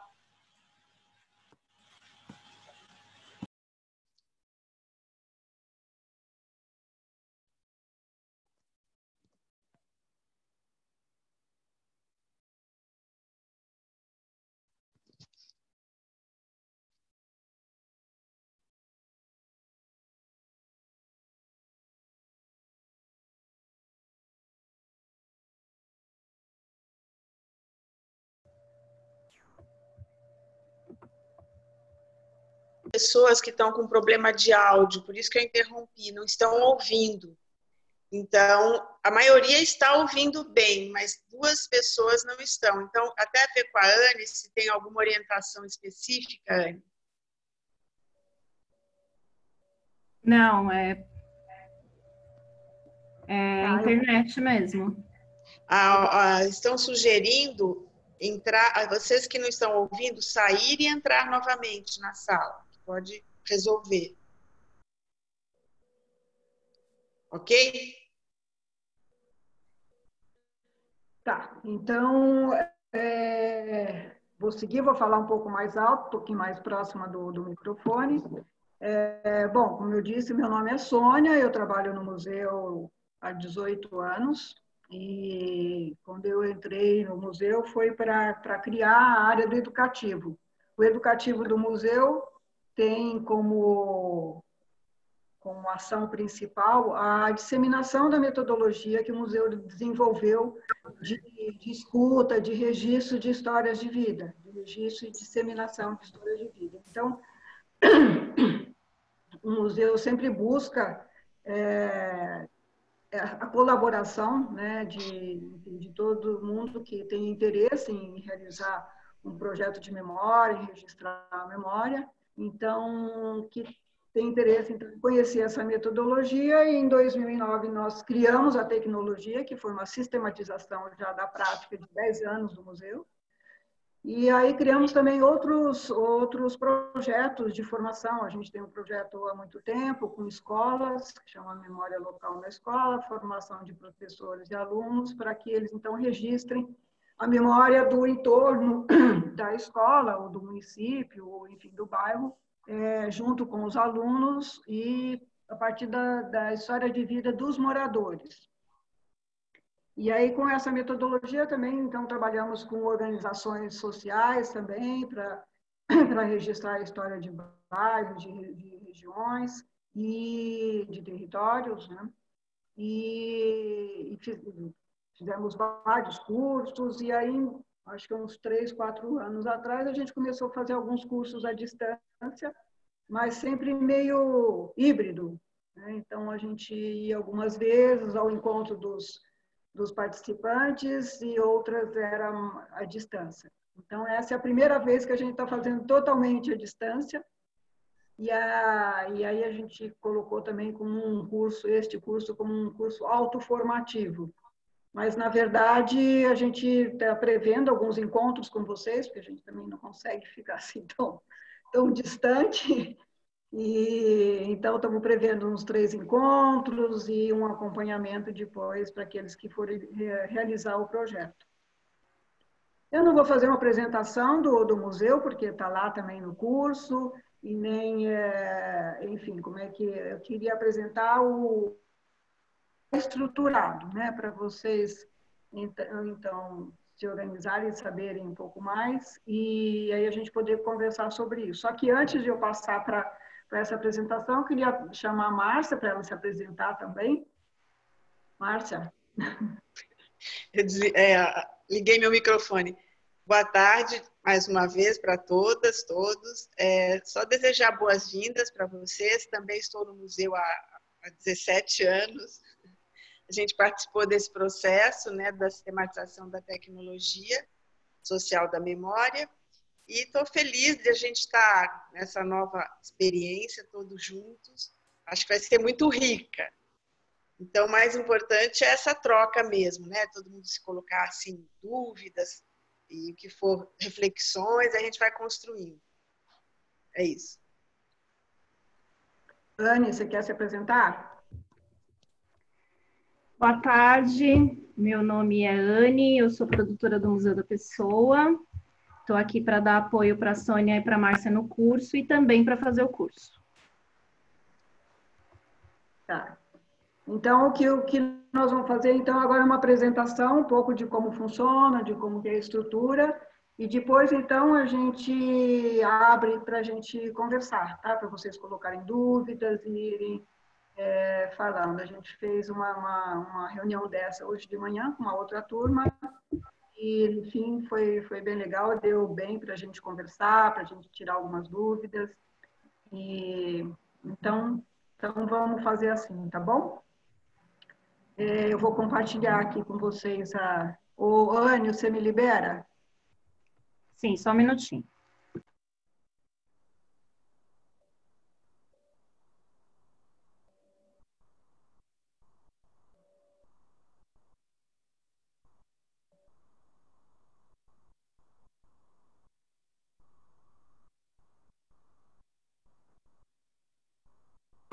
Sônia, tenta ver se você consegue agora.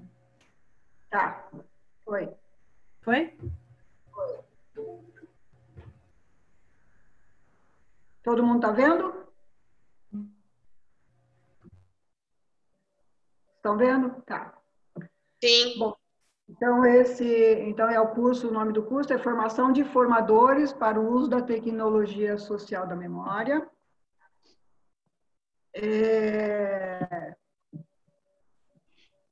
é um curso, então, que a gente chama de autoformativo, é, mas a gente está prevendo mais ou menos uns três encontros online, além desse de hoje. Né? Hoje é um, é um encontro para a gente só se apresentar, e mais o, mas faz parte do, do curso mais três encontros on, online. É, a gente vai oferecer um apoio e um acompanhamento na realização do plano de formação de, de um grupo, então ao final do curso vocês vão, vão criar e vão, eh, espero que vão poder realizar um, uma formação com um grupo é, que vai trabalhar com vocês na construção de um projeto. É, o grupo também prevê duas, dois tipos de certificação, uma certificação de participação no curso, com envio de um plano de formação, e, um, e uma certificação de formador de formadores é, após o envio, envio, do relato de, da formação, né, da, da, realização da formação com um grupo. Como vocês sabem, lá na, na a gente pedia é, que a pessoa já tivesse uma, um grupo de trabalho. Né? Mais para frente a gente pode falar mais sobre isso. É, hoje o acesso já está liberado, né? A Anne acabou de mandar hoje à tarde o passo a passo de como que vocês podem entrar na plataforma, ela mandou por e-mail. A gente está prevendo, a gente prevê mais ou menos um, um, um tempo de 40 horas para vocês poderem, então, estudar o material. O material está dividido em sete módulos, e então vocês, a gente prevê essas 40 horas para vocês estudarem o material que está nesse, nesses sete módulos, vocês possam experimentar algumas atividades, a realização de algumas atividades e elaborar o plano. Não realizar, mas elaborar o plano. É, a gente também calcula uh, ah, 40 dias, que 40 dias é um bom tempo, assim, que dá para vocês fazerem é, é, tudo isso, né? Então, estudar, fazer algumas atividades e o plano. E esses 40 dias vai cair no dia 5 de outubro. Na verdade, 5 de outubro é, dá 42 dias, porque é uma segunda-feira. É, e aí depois vocês vão ter mais um período de 15 dias, né? De 10 dias para enviar esse plano de formação. E aí, para enviar para a segunda certificação o relato de experiência, então a gente vai ter que combinar, porque tem algumas pessoas que não vão conseguir fazer, ou enfim, a gente não sabe como é que vai estar a questão aí do isolamento, se vocês já vão ter algum grupo para poder para poder trabalhar ou então poder fazer também à distância. Então a gente vai ver com cada uma a situação de cada um. É, a gente vai se comunicar pelo fórum, né? Na plataforma tem um fórum, que é um espaço onde vocês podem trocar comentários, experiências, e vocês podem falar e perguntar sobre os conteúdos, as dúvidas, e a Márcia e eu vamos acompanhar essa, essa dinâmica, né? essa comunicação no fórum. E-mails também, a maior parte deles, a, a Anne que vai mandar para avisos, agendamentos, enfim, alguma comunicação mais institucional que a gente precisa fazer com vocês. É, tem os três encontros online que a gente também está prevendo. É, ainda não sabemos quando será, mas nesses 40 dias, provavelmente, é, a cada 10 dias, 12 dias, a gente vai, vai organizar esses encontros. A gente vai, vai programar e vai sugerir os temas a partir dos conteúdos que forem aparecendo no fórum. Então, alguns temas, algumas questões que vocês forem colocando no fórum, a gente então organiza uma apresentação, uma palestra ou só uma conversa, enfim, dependendo do assunto. E a gente também vai criar um, um, um drive, né, um, ali no Google, onde a gente vai arquivar os documentos. Então, esta apresentação já vai para esse drive e a Anne também vai mandar esse, esse link para vocês. Bom, é, então a equipe sou, uh, somos nós três mesmo, né? Sou eu que estou na coordenação e também na formação. A Márcia, é, que também é formadora há muito tempo, e a Anne, que está na produção. A Anne também vai fazer o curso, né, Anne? Vai seguir o curso e vai, vai fazer o plano, vai fazer. Mas ela também é o nosso, o nosso apoio. E aí, então, é isso. Acho que a gente pode, pode abrir, então, para perguntas, para comentários, para, enfim, dúvidas. Tá Só uma, uma observação, Sônia. É.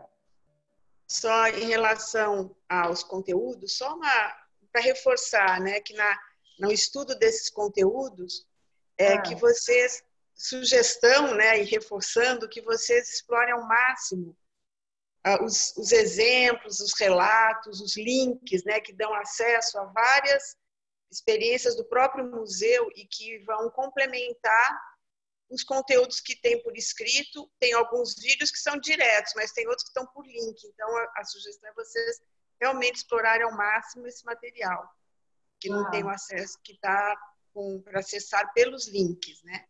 E no fórum, é, usar bastante esse espaço, que vai ser um espaço tanto para a gente poder acompanhar e, e colocar, responder as perguntas, as dúvidas, como também para vocês trocarem, né, comentarem sobre os conteúdos, fazerem suas observações, suas reflexões. É um espaço de troca bem, bem bacana, assim. Então era isso. Uhum. Uhum. Tá. Então, vamos abrir?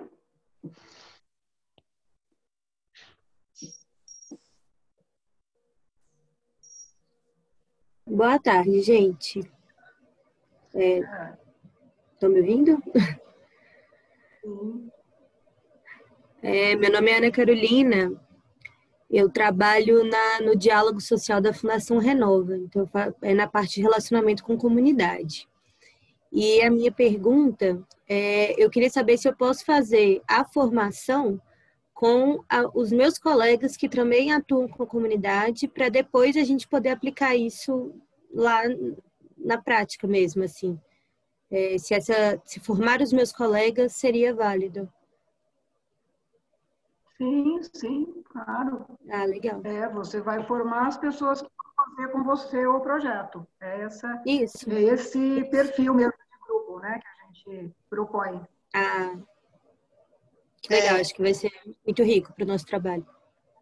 Eu só vou sugerir para tirar a apresentação, que aí a gente já vai vendo as pessoas. Que... É... Peraí. Ah, e só uma coisinha, eu pedi para todo mundo escrever o nome completo no chat para eu usar como lista de presença, tá bom, gente? Por favor. Tá.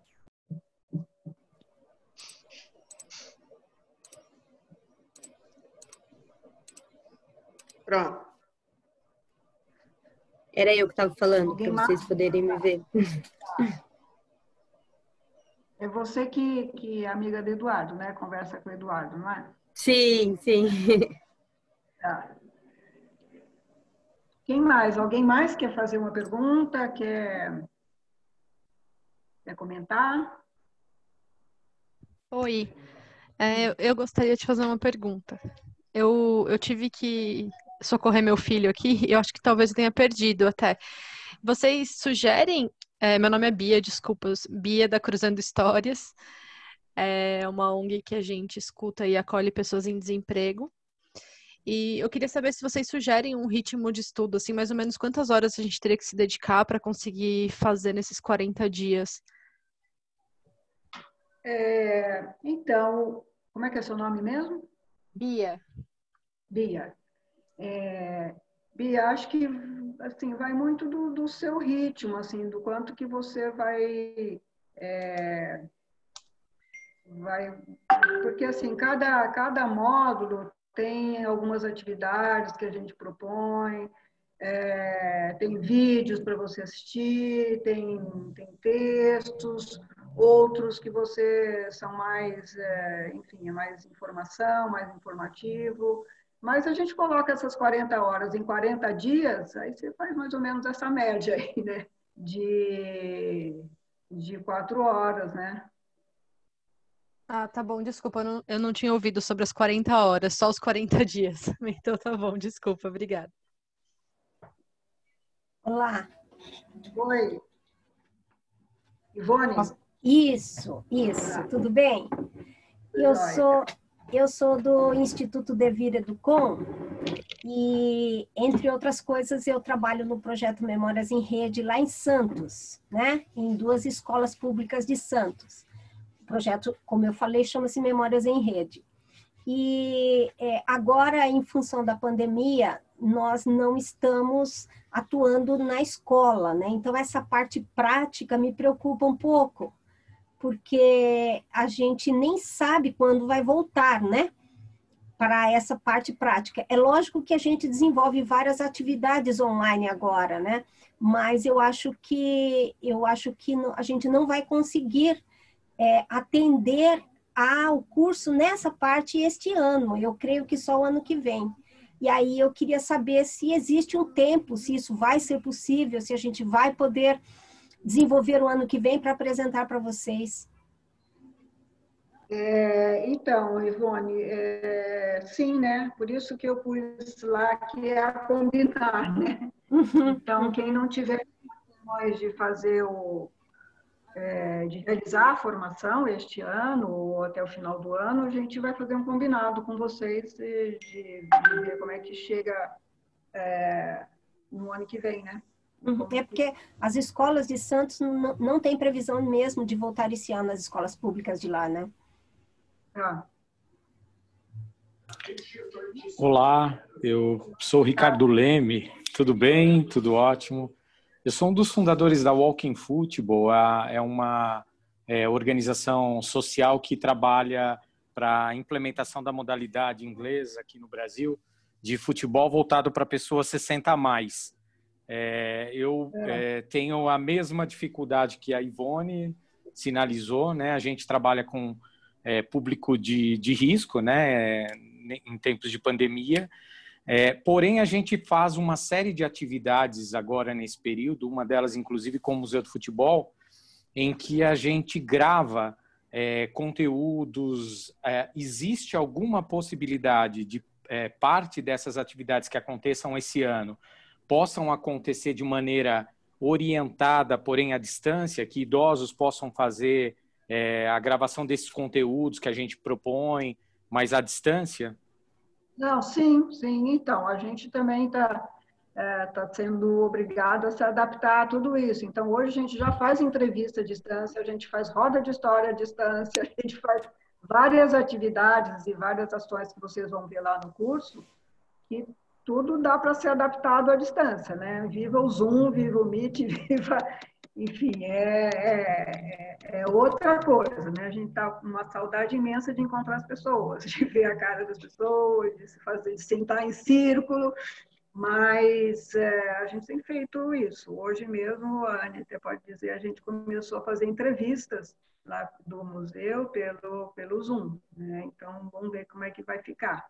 É, mas sim, sim, então, quem tiver a oportunidade de fazer as atividades, de fazer o plano de formação à distância, é ótimo. É ah, ótimo. É. Tá bom? E vai, é, e vai ter um acompanhamento, né, Sônia, para quem for realizar o plano.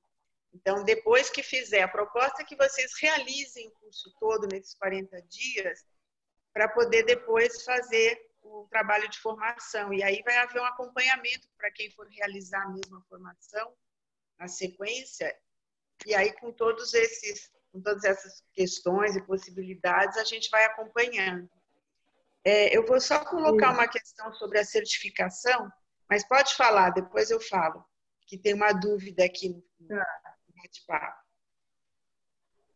A Letícia quer falar, Letícia?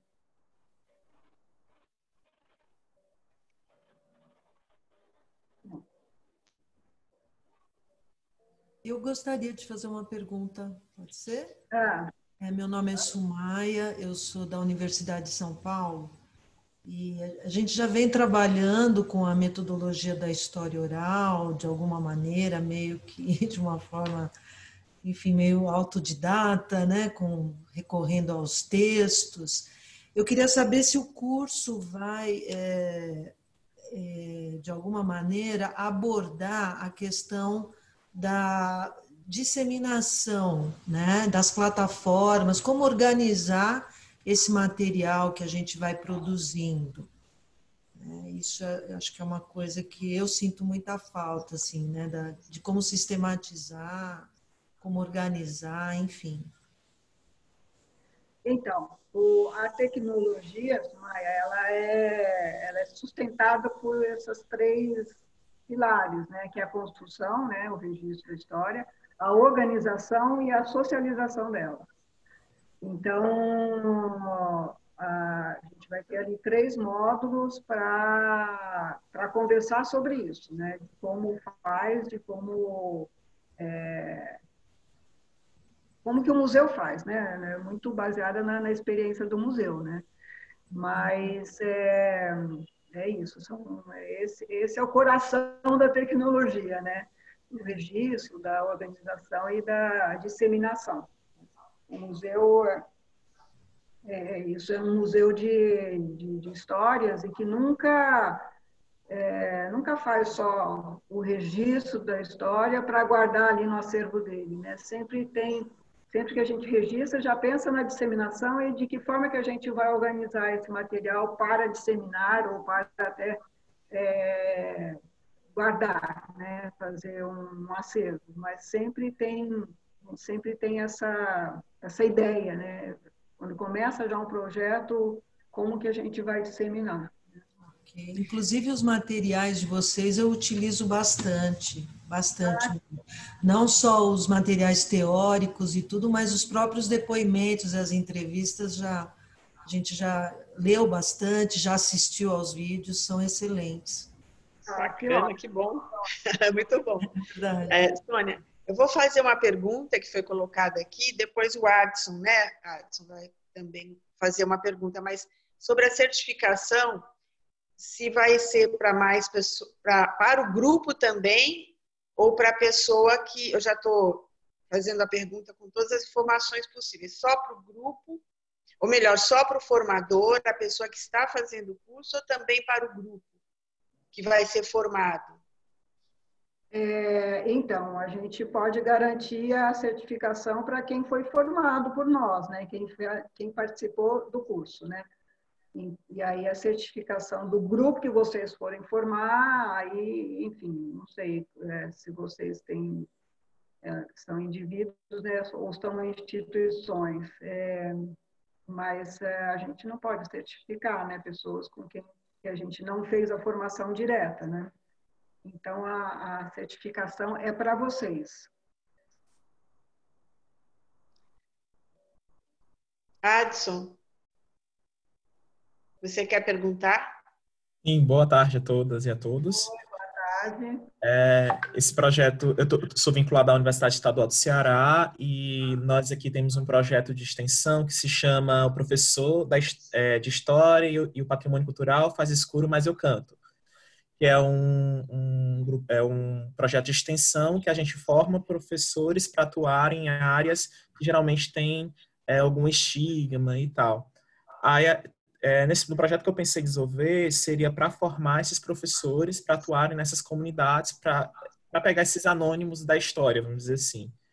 Aí eu queria só saber, nesse processo de formação, é, como é que a gente vai é, comprovar? É mandando vídeo dessas formações, a gente grava, como vocês estão fazendo agora, fotos, como seria esse processo de, de apresentar para vocês o cumprimento desse, desse objeto, vamos dizer assim. Obrigado. É, então, geralmente é isso. A gente pede os produtos, né? Os registros, enfim, da, desta formação. E como a Márcia falou, aqueles que forem realizar a mesma formação, ela e eu vamos poder acompanhar vocês. Então, tem algumas horas que a gente vai poder fazer junto e discutir junto, que, como é que está indo, uh, quais as dificuldades, quais são as questões, uh, para comemorar as coisas boas, enfim, a gente vai estar tá presente também, né? Então, também a gente vai poder ver vocês uh, realizando mesmo, né? Tá bom? E a formação, deixa eu ver meu microfone. A formação, a realização da formação, ela já gera é, produtos, né, materiais. Então, também é uma forma de vocês relatarem e registrar o que está acontecendo. É. Não é a aplicação em si, mas a própria formação já é. envolve algumas atividades, né? Então, como eu falei, o curso ele acontece em sete módulos, né? Tem sete módulos. Então, o primeiro é mais uma apresentação, o que que a gente é, falar um pouco, enfim, a apresentação do museu, a apresentação dessa tecnologia, o que, que a gente é, propõe de vocês fazerem enquanto formadores, o que é formação, é, que é formador, e, e aí depois os do, até o sexto é, é conteúdo da tecnologia, né? E aí ali vocês vão encontrar texto, vocês vão encontrar vídeo, vão encontrar é, ah, tem podcast, e, enfim, e orientações. E o sétimo é, é um para vocês construírem mesmo o plano de formação, com base em muita, muito exemplo das coisas que a gente faz, né? E, então é muito prático. Então a gente, por exemplo, sei lá, vai falar, ó, volta lá para o módulo 2, onde é, fala de roda de histórias, mas aí no módulo 7 vai dizer como vocês organizam a roda, como faz, quais as pessoas, o que, que vocês falam, o que, que vocês apresentam, enfim. Então é bem, bem a prática, né? bem, bem uma orientação bem da prática a partir da nossa experiência. Né? Então, o sétimo é o que vai orientar mesmo a, a elaboração e a criação desse plano, que vai ajudar vocês a fazerem o plano. Né? Alguém pergunta, né, Sônia, se o curso já tá, começa já, sim, hoje. Hoje. Está começando hoje. Daqui vocês fazem ali o cadastro, ai, já entra e já pode começar. 40 dias está valendo. Já. Foi dada a largada. Sim. Mas assim, é, Luara, de Luara vai fazer a pergunta, só para complementar, vocês vão avançando nas aulas, mas quando chegar no sexto módulo, aliás, no início do sétimo, né, aí vocês vão ter acesso a todos os módulos anteriores novamente. Isso. Né? Pode colocar a pergunta. Oi, gente, boa tarde a todos, tudo bem? Sou Luara, aqui do território de Parelheiros, principalmente. Atuo aqui em vários coletivos, enfim. É, e aí, minha dúvida é esses materiais que a gente vai ter acesso tanto pela plataforma do curso quanto no Drive, é, eles vão poder ser compartilhados? com outras pessoas ou é só para os formadores mesmo? É, acesso para vocês, né? O acesso é para vocês. E aí vocês vão poder fazer download de alguns, eh, alguns textos, vão, os vídeos só vão estar na plataforma, mas enfim, a gente pode ver se leva alguns vídeos também para o Drive, mas é mais para vocês, né? Porque a conversa, né, Sônia? A conversa, principalmente nos e-mails e nos fóruns, a conversa é com vocês que estão se formando tem muitos vídeos e, e textos que são da, da, própria tecnologia social da memória, que já é disponível, e vídeos que estão na plataforma do museu, no portal é. Museu da Pessoa. Então, esses são disponíveis já, né? Então, é, é, esses vocês vão até poder usar depois no próprio curso que vocês vão fazer, na formação que vocês vão realizar.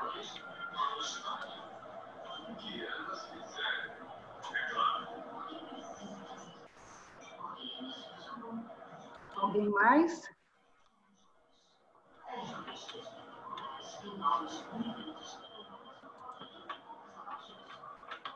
Acho que a gente pode encerrar, né?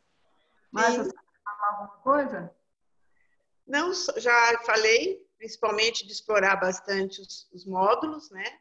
E que a gente está à disposição, pessoal. É quanto mais vocês perguntarem, trazerem as questões, fica bem rico o processo. Isso. Boa tarde. Se ainda puder, eu gostaria de fazer uma pergunta. Claro. É, meu nome é Esther, eu sou aluna de Conservação e Restauração da UFRJ. Eu vi que tem dois cursos na plataforma e eu gostaria de confirmar se é necessário escolher um, se pode fazer os dois. Obrigado por fazer os dois. Não, então, é só esse. É curso de formação de formadores porque o outro era para outra turma e já está fechado. Ele está ali. Porque... Ah, tá. Criação de núcleos, né? Isso, é, que é para uhum. museus. Né? Tá, então, tudo bem. Era para indivíduos, mas era para instituições de cultura, uhum. museus que queiram criar núcleos, Museu da Pessoa nas suas instituições. E, uhum. Então, é, ele só está ali porque é a mesma plataforma, mas está fechado, inclusive. Sônia, Tudo é, bem, muito obrigada. Mais uma pergunta, é, se os fóruns serão abertos por nós. Os, o, o, fórum, cada módulo... Não está ouvindo? Sim. Em cada módulo tem o um espaço do fórum para vocês colocarem as, os comentários, as perguntas. Então, a gente conversa durante todo o processo do curso. Vocês podem colocar as questões a qualquer momento. É, então, hoje você... Encontros na plataforma já dá para colocar coisas, já dá para escrever coisas ali no fórum. Já dá para usar. E ó, os e-mails são mais para comunicados mesmo e dúvidas que vocês tenham mais pontuais sobre o conteúdo é no fórum mesmo a nossa conversa. Nos fóruns que são o tempo todo, em todos os módulos. Os encontros online, né, Sônia, que serão três, esses sim vão ser marcados, né? Isso. E, e esses, nesses encontros também serão abordados temas, e os temas, e, e, tanto os momentos que eles vão acontecer, né, as datas, em que datas, e o assunto vão depender do, do que vocês mais estão demandando, os temas que são mais assim de questões recorrentes, aí que a gente vai organizar esses encontros. É, eu vi uma pergunta aqui de quantas pessoas é, precisa ter o, o, grupo, né, que vocês vão formar. É, gente, grupo para mim é a partir de duas, três pessoas. Aí o máximo é o quanto vocês dão conta, né, de fazer essa formação. Nós gostamos de trabalhar com 20, 25 pessoas, 30 no máximo. Mas é, aí depende de vocês.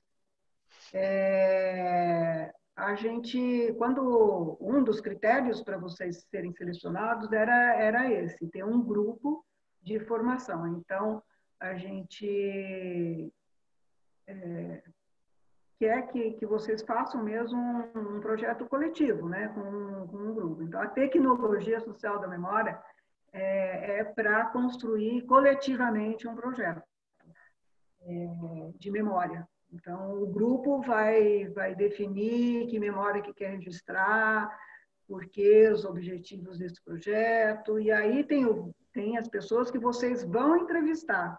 A gente viu na inscrição que algumas pessoas confundiram o grupo de trabalho e de, é, que vocês vão formar e o grupo de pessoas que vocês vão pesquisar, né? Que vocês vão entrevistar. São dois grupos diferentes, né? Às vezes nem é um grupo, é, sei lá, é, é, que vai ser entrevistado, mas o projeto precisa ser feito em grupo, porque vocês são formadores deste grupo, certo?